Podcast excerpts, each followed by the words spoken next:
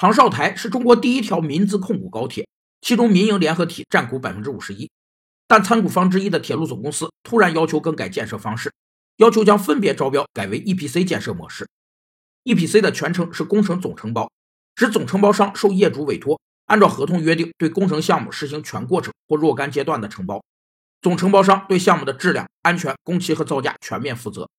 EPC 模式有几个优点：一是有利于优化资源配置。减少资源占用和管理成本，二是有利于优化组织结构并形成规模经济，三是有利于政府部门打破行业垄断并集中力量解决建筑市场最突出的问题，四是有利于控制工程造价，提升招标层次，五是有利于提高全面履约能力并确保质量和工期，六是有利于推动管理现代化，提高管理水平和效率。此外，铁总还要求降低该铁路建筑安装工程费下调比例，导致项目承包方的资金压力巨大。之前达成的合作极有可能重新谈判。